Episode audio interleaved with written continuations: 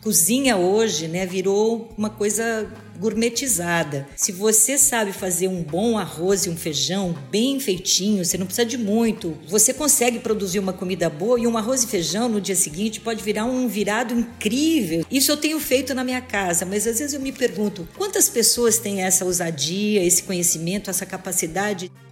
Ainda temos muitos ingredientes subutilizados, né? As punk, por exemplo, de plantas alimentícias não convencionais, e que a gente podia ter um aproveitamento melhor. Então, usar banana verde, não esperar amadurecer tudo de uma vez, ou achar que só pode comer banana madura.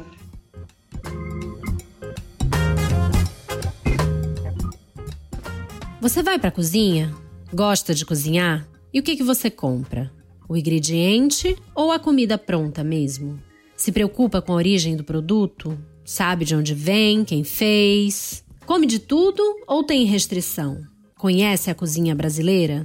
É sobre essas e outras, comer e cozinhar, e sobre a situação da cultura alimentar brasileira hoje, que falamos com a chefe Mara Salles, do restaurante Tordesilhas de São Paulo, e com a nutricionista e pesquisadora Neide Rigo, autora do blog Come-se. Eu sou Isabelle Moreira Lima e você está ouvindo o podcast da semana.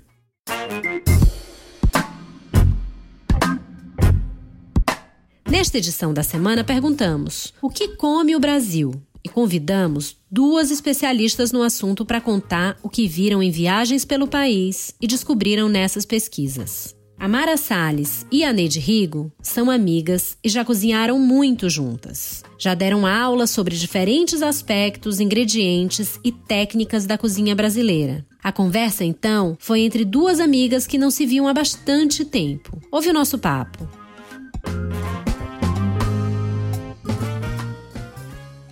A gente vai conversar hoje com a Neide Rigo. Tudo bem, Neide? Oi, Isabelle, tudo bem? Um prazer muito grande estar aqui com você e com a Mara. E, e eu tô aqui também com a Mara Salles. Tudo bem, Mara? Oi, Isabelle, é um prazer. Eu adoro uma rádio, adoro ouvir rádio, adoro podcast. Você convidou a pessoa certa. Queria saber se, na opinião de vocês, desde que vocês começaram a pesquisar a cozinha e os ingredientes brasileiros, se mudou muito o jeito que o brasileiro come. Eu acho que vem mudando, né? Mas acho que essa mudança radical aí né, aconteceu mesmo um pouco mais para trás, né? Com a entrada da indústria é, entrando em todos os cantos e transformando os hábitos, trazendo uma falsa facilidade, né? Quer dizer, de certa forma traz uma facilidade, mas na maioria das vezes não traz uma alimentação adequada. Eu acho que ela vem mudando, mas o, a mudança principal, me parece, Neide, você que também pesquisa bastante sobre alimentação, que isso ocorreu um pouco mais atrás, assim, essa mudança mais radical acontece com essa revolução da, da comida industrializada entrando. Mas é impressionante como você vê hoje essa comida facilitada né, da indústria entrando em todos os rincões desse Brasil, assim, na Amazônia, através dos barcos nos igarapés, levando comida rápida, comida industrializada, né? E eu queria ouvir muito a Neide, até porque eu estou curiosa para te ouvir, Neide. Bom, eu acho que a Mara tem razão, né? Acho que teve essa mudança já antes de, de começar nossas pesquisas, assim, né? Já, já começou a, a mudar. Mas eu acho que mais recentemente, né? Claro, a gente acompanha isso, essa introdução do alimento ultraprocessado em todas as camadas, né? E acho que a gente teria uma visão muito melhor, iria ter, né? Através do, do censo do IBGE, que não vai ter, né?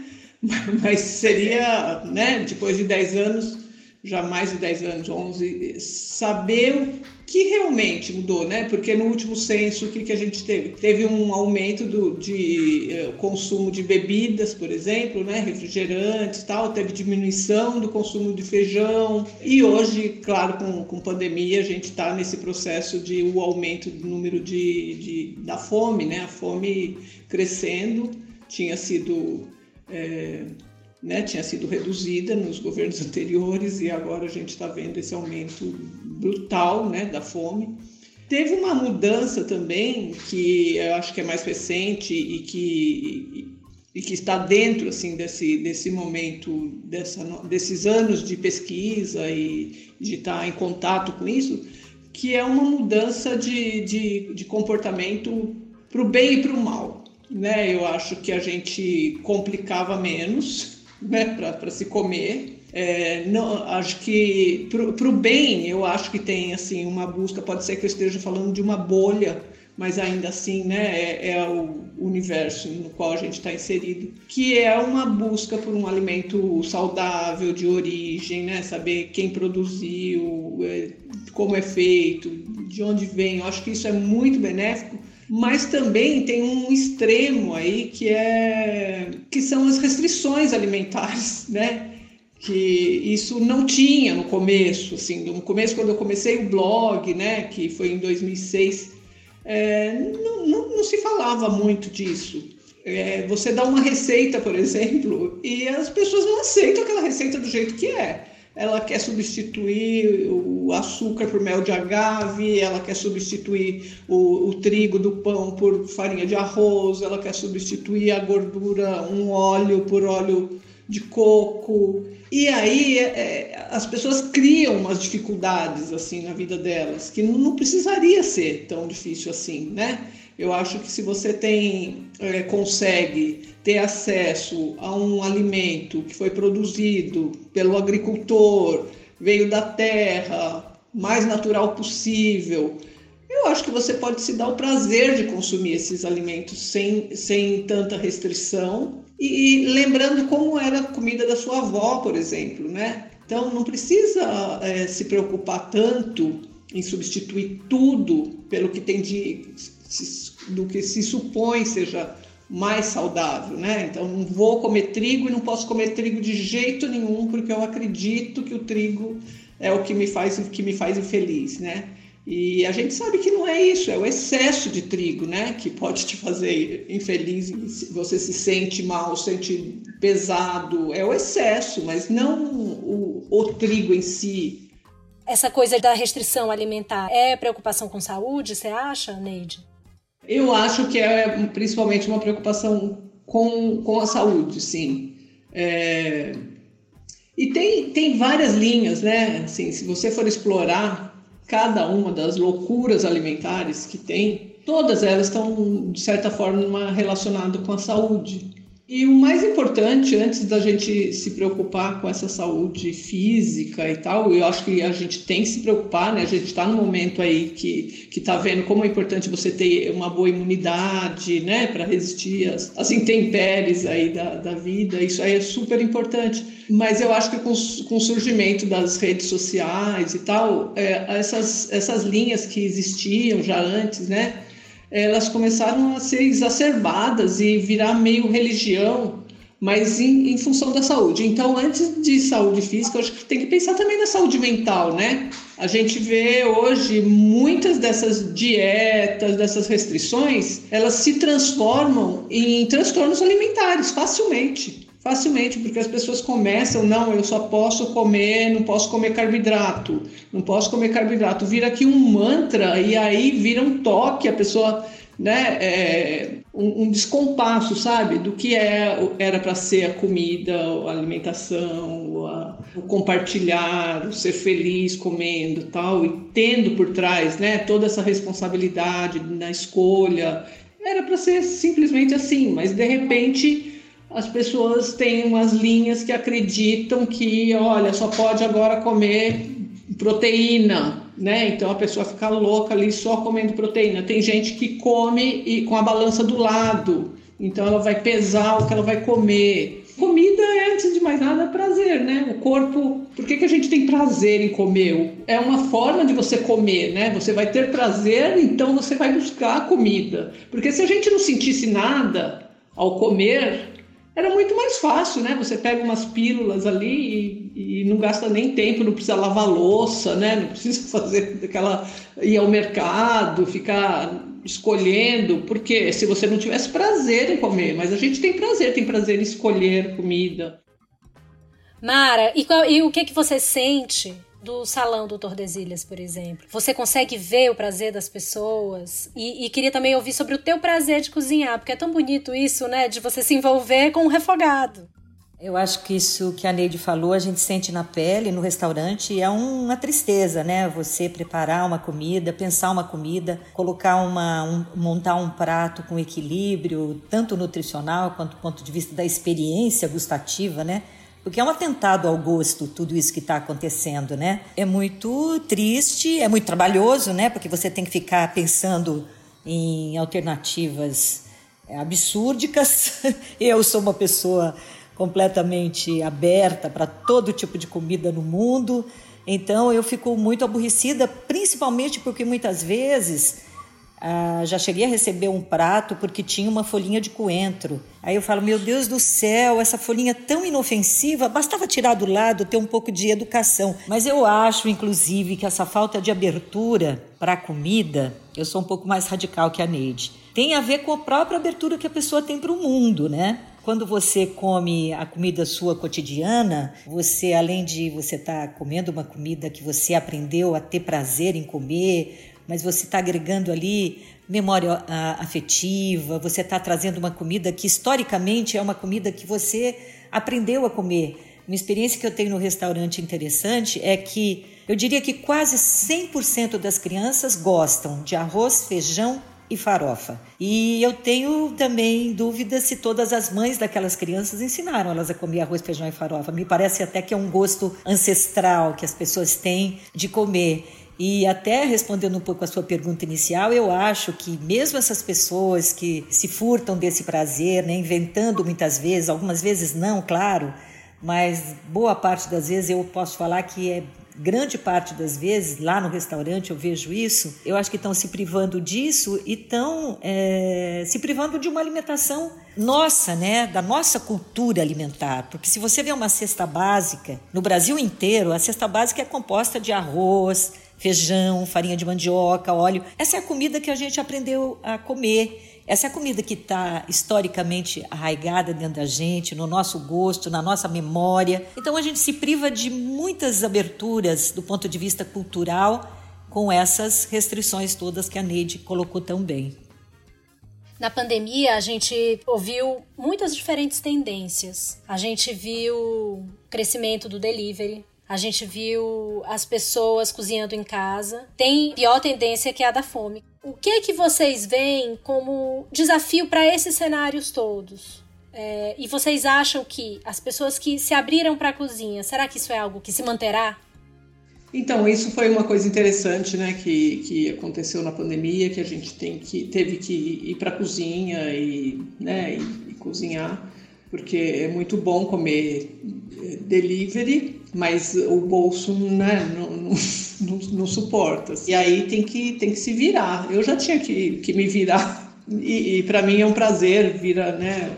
É, eu estou sempre na cozinha, mesmo que eu não precise estar na cozinha, eu, vou estar na cozinha porque eu gosto, mas na, na realidade das pessoas é um pouco diferente, né? Eu acho que quando as pessoas também é, ficam em casa, mesmo fazendo home office, é, ela está em casa produzindo trabalho também, né? Para ela própria. Quando ela sai, ela deixa ali a casa, a casa fica quieta, né? Nada sai do lugar. Quando ela está em casa, é o tempo todo, assim, né? A casa produzindo trabalho e aí ela tendo que fazer comida para as crianças e fazer comida todo dia e fazer compra. Não é, não é tão fácil, né? Você fazer isso. E eu acho que é uma grande ilusão quando a gente prega que as pessoas têm que fazer tudo do zero, né? Fazer, socar ali no pilão, né, Mário? Acho que é, é, seria muito utópico, assim, né? De, eu, eu mesma faço muita coisa trabalhosa, assim, né? Que, que demanda um certo tempo. Ah, vou fazer meu urucum, então vou colher urucum, socar urucum e, e colher minha cúrcuma, fazer minha farinha de raspa com a mandioca. Mas isso demanda, demanda tempo, né? As pessoas não têm esse tempo para fazer isso. Por isso que a gente também não pode é, demonizar totalmente a indústria alimentícia. Né? A, a, indústria traz algumas coisas que, que são facilitadoras ali né? no dia a dia para quem tem pouco tempo para cozinhar, assim como algumas, é, alguns apetrechos de cozinha, né, que facilitam a vida. Então, eu não tenho micro-ondas, mas eu sei que a realidade das pessoas às vezes é tirar uma comida congelada e, e colocar no micro-ondas, né? Porque não tem tempo. Eu sei que na realidade da maioria das pessoas, né, não, não vai ser possível. Então, acho que a gente tem que abrir mão, tem que pensar em alimentos processados, mas não ultraprocessados, né? Então, você ter alguns ingredientes básicos na sua casa, então farinha, ter açúcar, óleo, essas coisas tem que ter no jeito para você fazer uma comida rápida, às vezes, né? Porque não, não dá para a pessoa fazer as coisas do zero. A comida industrializada, ela só não pode ser protagonista da, da sua dieta, sabe? Que você tem que se organizar para ter alguns alimentos industrializados que vai facilitar, que vão facilitar a sua vida, mas tentar se organizar para ter alimentos frescos para você com essas coisas, com essas facilidades, você conseguir ter uma alimentação é, que não, que no dia a dia não vai, não precisa ser tão criativa, né? Mas que seja, que, que esteja respeitando a sua cultura, né? Como a Mara disse, um arroz, um feijão é, uma farofa, uma salada, sabe? Uma carne de panela, uma carne com algum legume junto. Você está coberta de razão quando você diz que não podemos endemonizar a indústria. Eu nunca me imaginei entrando um pouquinho mais fortemente, comprando, sei lá, um pedaço de bacon, uma linguiça, um tomate pelado e por aí vai, né? Porque realmente cozinhar não é uma tarefa fácil. Eu acho que é, é uma mentira. Eu já ouvi até a, a Paola falando isso uma vez. Eu acho que é uma mentira falar que cozinhar é fácil, porque cozinhar parte de um planejamento, né, da sua família, de quanto você precisa produzir, de, da busca do ingrediente fresco, de um pouco de conhecimento, do utensílio adequado. Aí tem a louça, tem que ter um pouco de ousadia para aproveitar sobras, você tem que ter noção de quantidade. E eu vejo muito isso agora na pandemia, né, convivendo com pessoas que começaram a cozinhar e até um certo é, receio de cozinhar, porque cozinha hoje né, virou uma coisa gourmetizada. Então, fazer um arroz e feijão isso que eu tenho trabalhado muito, há bastante tempo eu venho trabalhando isso, né? Se você sabe fazer um bom arroz e um feijão bem feitinho, você não precisa de muito, você tem uma banha de porco, um pedacinho de bacon, mesmo um, um, um óleo comum, né? Você consegue produzir uma comida boa e um arroz e feijão no dia seguinte pode virar um virado incrível. Isso eu tenho feito na minha casa, mas às vezes eu me pergunto, quantas pessoas têm essa ousadia, esse conhecimento, essa capacidade capacidade de cozinhar na quantidade certa, na panela certa. Eu concordo com você. Todo mundo deveria ter, como os japoneses, uma panela específica para o arroz, né? Adequada ao número de pessoas que comem naquela casa. Então, eu acho que cozinhar é difícil, é, mas eu acho que nunca foi tão necessário. Acho que o meu desejo de contribuir nesse momento tão triste, onde você vê a fome no horizonte brasileiro, né? Talvez a minha contribuição e eu até aproveito esse espaço aqui para me colocar, seria é, orientar essas pessoas para cozinharem nas suas casas com a cesta básica, né? Aprender a fazer um arrozinho diferente. Se você tem uma cebola, você faz um arroz com cebola, usar um pouquinho de, de criatividade, porque eu acho que em geral as pessoas se amedrontam um pouco, principalmente quando estão próximos da gente e falam assim: ah, agora eu vou cozinhar perto de uma chefe, perto de você, né, Neide, que é uma pessoa que mexe com cozinha. Falo, tudo que eu quero é aquele bolinho de sobra que você sabe fazer, que você aprendeu com a sua mãe. Isso que nos interessa de verdade. E tem até um, uma passagem interessante que eu dei muito tempo aulas, agora eles estão envolvidos com outras questões lá, mas na Fundação Tid Setúbal, em São Miguel Paulista. E eu dei aula para todo ano, eu tinha uma bateria de aulas lá umas mulheres, e eu fazia questão de ensinar a fazer o arroz e feijão e chamar atenção, porque o arroz é um prato muito bom, né? Um bom arroz. Eu falei, façam o arroz na hora que o seu filho vai chegar da escola ou que o seu filho, seu marido está saindo do trabalho, façam desse jeito, soltinho, receitinha da minha mãe, né? E, e no outro dia que eu ensinei a fazer o arroz, na aula seguinte, eu escutei uma coisa que foi extremamente simbólica para mim. A mulher falou assim: Menina, você sabe que nunca mais eu joguei comida fora? Nunca mais joguei arroz fora? Quer dizer, como é que um pobre pode jogar arroz fora? Ele não tem conhecimento, não tem um pouco de ousadia, de criatividade, falta algum instrumento, principalmente para as mães jovens, né, que não aprenderam como nós aprendemos com as nossas mães, né, Neide, graças a Deus. Falta instrumentalização para essas pessoas entenderem que o arroz e o feijão pode ser uma Claro, é necessário uma proteína, mas um arroz, feijão e um ovo é uma, uma combinação perfeita. Se tiver uma farinha ainda para você fazer um mexidinho, e eu vejo as pessoas jogando arroz fora. Então, eu gostaria muito de trabalhar com a cesta básica, falando para as pessoas: vocês podem cozinhar desse jeito, aproveitando o pouco que se tem hoje nessa pandemia. Mara, tem alguma cozinha brasileira? Eu sei que no Tordesilhas você apresenta diferentes regiões do país. Eu já comi aquele barreado incrível. Já comi também um peixe maravilhoso, bem nordestino, que me deixou louca com saudade de casa. E queria saber se tem alguma cozinha brasileira que virou um xodó seu, ou alguma que você acha que ela poderia ser mais difundida no Brasil e ainda é um mistério a ser desvendado. Olha, eu sou é, apaixonada por todas as cozinhas, né? Sou uma pessoa que me enveredei por esse caminho justamente porque eu amo as, as comidas do Brasil. Mas eu confesso que nos últimos anos eu tenho ficado muito encantada com as possibilidades que a cozinha amazônica proporciona não só as possibilidades, como a naturalidade dela. Eu não sou uma pessoa, não me considero uma pessoa extremamente criativa, talvez até por isso que eu tenha entrado nesse enveredado pelo caminho da cozinha regional, porque a gente reproduz, procura entender como são feitas essas comidas, dá uma cara é, nossa na comida, né? Mas eu, eu gosto muito da comida amazônica porque com uma pimenta, uma chicória e um tucupi você faz comidas impressionantemente diferentes, boas, naturais, é, são rápidas de fazer, são eu adoro, eu adoro essa cozinha. Ela, então se é um xodó, eu acho que essa é a minha cozinha, é o meu xodó há alguns anos. Mas é uma cozinha que você, inclusive, faz em casa? É uma coisa que você conseguiu trazer para o seu dia a dia?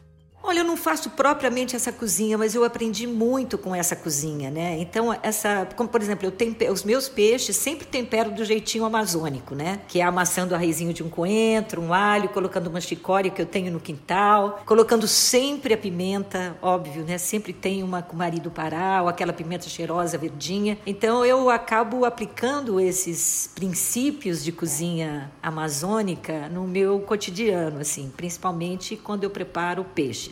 Eu acho que para cozinhar você precisa ter uma, uma conversa, uma relação um pouco mais afetuosa com o ingrediente e isso só acontece nos mercados. Quando a gente fala ingrediente fresco, muitas vezes as pessoas pensam só nas ervas, nos alfaces, né? E o ingrediente às vezes ele é fresco e bom e ele não é literalmente fresco, recém-colhido, né? Como o arroz. O arroz, por exemplo, o melhor arroz é o da safra anterior, mais sequinho. Isso eu aprendi com meu pai na roça ainda, né? Eu acho que na medida em que você começa a frequentar o mercado, conversar com quem vende uma farinha, um feijão, perguntar de onde é aquele feijão, que, que, que tipo de feijão feijão é aquele, a gente já trabalhou muito com isso, né, Neide? Eu acho que você vai ganhando, é como uma criança que começa a caminhar, você começa a pisar num terreno mais sólido, começa a adquirir confiança na cozinha, começa a adquirir confiança naquele ingrediente que você trabalha, adquire intimidade com ele, começa a perceber as possibilidades que ele apresenta. É muito importante ir aos mercados,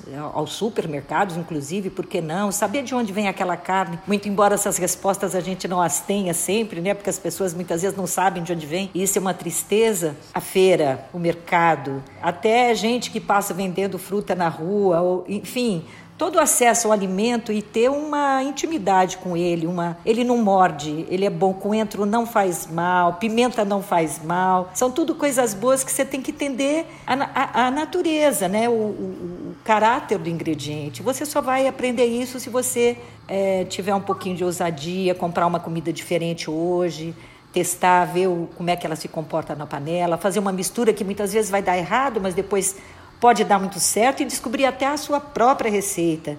Então, cozinhar. Cozinhar, procurar, por exemplo, não fazer muita sujeira na cozinha, porque lavar louça dá muito trabalho na pandemia, é uma coisa que a gente tem que se poupar.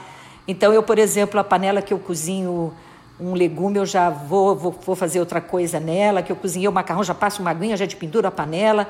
Porque às vezes a gente vai fazer dois pratinhos para comer e suja a cozinha inteira. Os homens geralmente são assim, né? Porque são aqueles que em geral menos cozinham. Mas eu acho que a cozinha, o, o trabalho que dá lavar a louça também é um problema na cozinha. Porque muitas vezes você está dentro do computador trabalhando, você tem que cozinhar e você acaba o seu trabalho com aquela pia de louça para lavar, e você fala: Meu Deus do céu, eu podia estar. Tá... Amanhã eu não vou cozinhar, vou pedir um delivery. E eu acho que precisa de ao mercado, precisa planejar, precisa ter recipiente para guardar, precisa otimizar sua geladeira, precisa reciclar sua geladeira. Abrir a geladeira e falar: Nossa, sobrou essa verdurinha aqui cozida ontem. Se eu picar essa verdurinha, misturar com alho cozinhar o macarrão, ela vai ficar ótima, por exemplo, né? Hoje eu comi, estou na casa da minha irmã, comi um macarrão com abobrinha. Estava delicioso, não precisei de nenhum molho, não precisei nada especial. Macarrão, abobrinha, tinha lá um manjericão num terreiro, comemos com, com alho, manjericão e abobrinha. São essas coisas que quando você começa a se atrever, e não precisa também ser um cozinheiro exemplar, picar como como os chefes picam, porque eu mesma sou chefe e não pico assim com essa destreza toda. Isso é uma bobagem. Se eu participasse de um reality, eu seria banida do reality, porque é, chefe não é isso. O chefe ia ter um envolvimento maior com a cozinha. E muitas vezes eu acho que esses realities amedrontam um pouco. Você não precisa ter tudo isso. Você pode errar e às vezes você pode encontrar surpresas incríveis. Então, cozinhar, cozinhar, planejar, abrir a geladeira, guardar direito, inventar, enfim, eu acho que é isso, é se entregar mesmo numa, numa busca de cozinha. Antes de eu perguntar a Neide, eu queria aproveitar então para dar uma dica que foi muito importante aqui na minha vida doméstica com a louça, que é um bom podcast é um grande companheiro para uma pia terrível. Parece que acelera o processo, você se envolve com aquilo então, Neide, eu queria agora te perguntar: na tua, na tua pesquisa, ao longo dos teus estudos, teve algum ingrediente que você descobriu que virou um xodó? Vira e mexe, eu me deparo com a mandioca. Então, eu estou sempre. Eu estou sempre às voltas de mandioca. Se eu estou sem falar de mandioca, é porque eu estou sem mandioca na minha cozinha, porque eu não comprei ou porque eu não colhi mas sei lá, agora tá tendo, consigo colher mais lá no, no sítio. Então, da última vez peguei 7 quilos de mandioca e aí essas mandiocas, um tanto vira puba, outro tanto vai cozinhar. Puba é a mandioca fermentada, porque no norte principalmente tem mandioca mansa e mandioca brava. A mansa pode ser consumida como legume, né? É, pode fazer uma é, cozinhar, pode fazer farinha, mas a, a, a, mandioca brava, ela só pode ser consumida depois de pubada, depois de fermentada, que é só cobrir com água e, e deixar ela amolecer. E com isso ela perde a toxicidade. Eu sempre me surpreendo com a versatilidade da mandioca, que é um ingrediente tão barato, né? tão acessível, tão presente em todas as cozinhas e a gente conhece tão pouco. A gente conhece tão pouco. Tem gente que, que conhece mandioca só cozida como legume, né?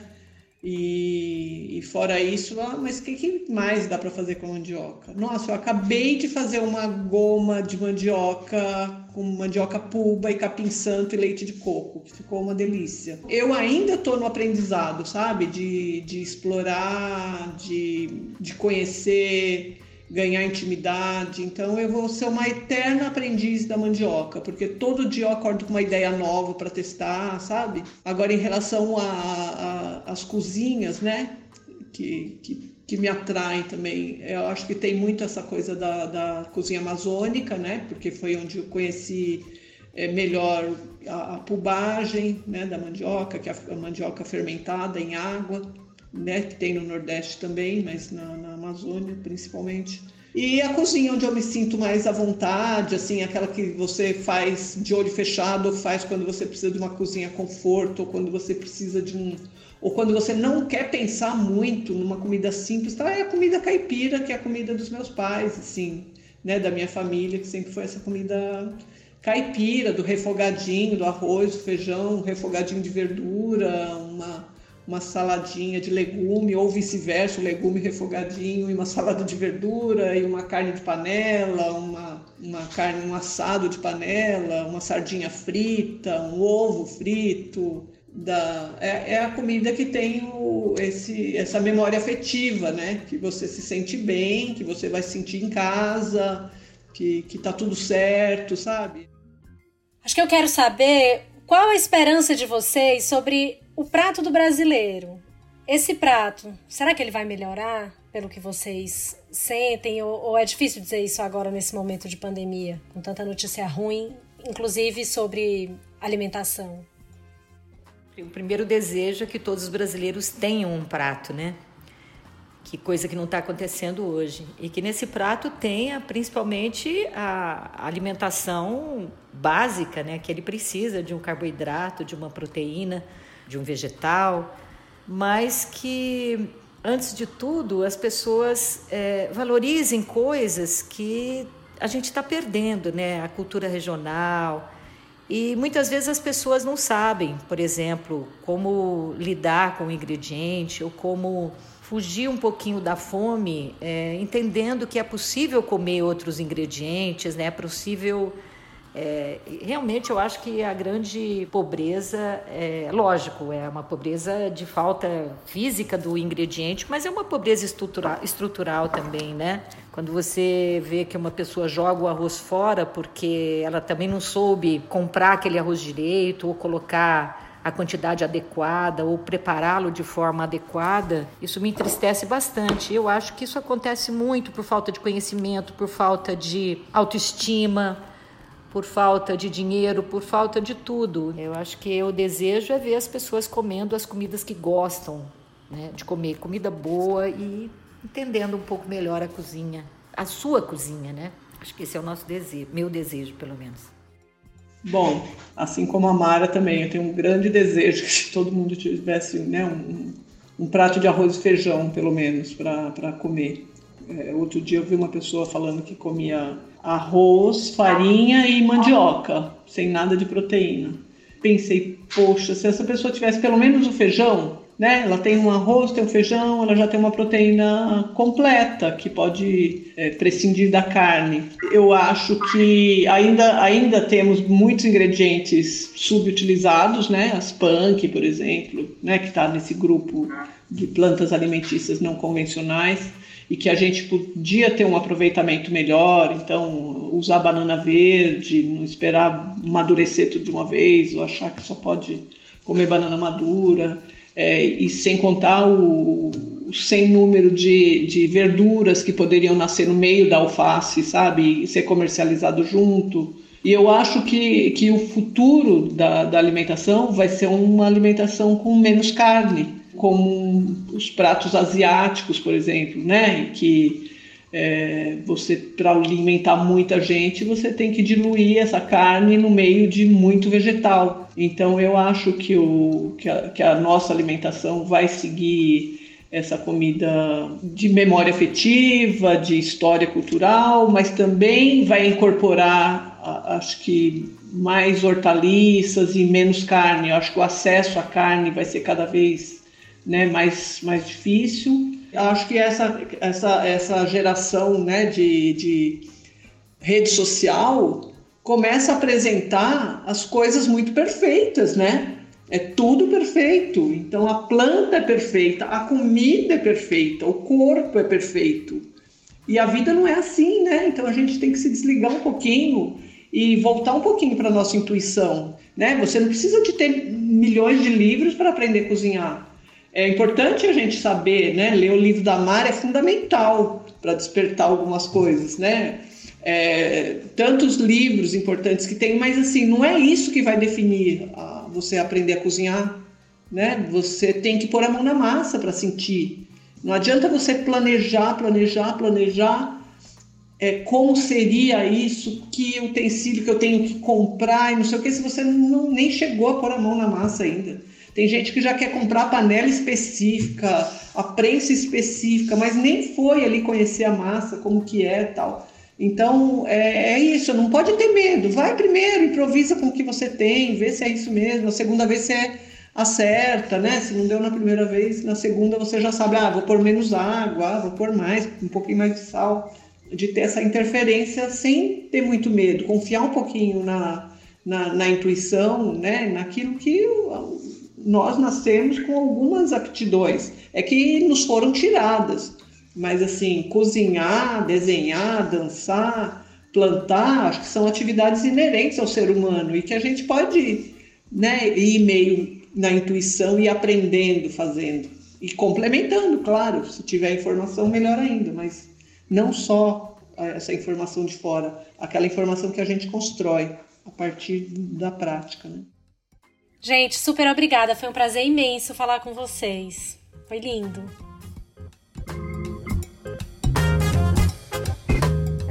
No site da Gama você pode ler outros conteúdos da edição O que Come o Brasil. Tem uma reportagem sobre a situação dramática dos restaurantes, outra sobre como a pandemia afetou o pequeno produtor, além de uma entrevista com o chefe e empreendedor social Davi Hertz. Ele é criador da Gastromotiva e fala sobre fome na pandemia. Entra lá no site da Gama para ver essas e outras. Se você gostou deste podcast, eu te convido a ouvir as edições anteriores. Nós já conversamos com a Letrux, com Edu Lira e com a Nath Finanças, entre muitos outros. No Spotify e no site da Gama, você pode ouvir o podcast da semana. Com roteiro e apresentação de Isabelle Moreira Lima, este é o podcast da semana, a cada sete dias, um tema novo para você.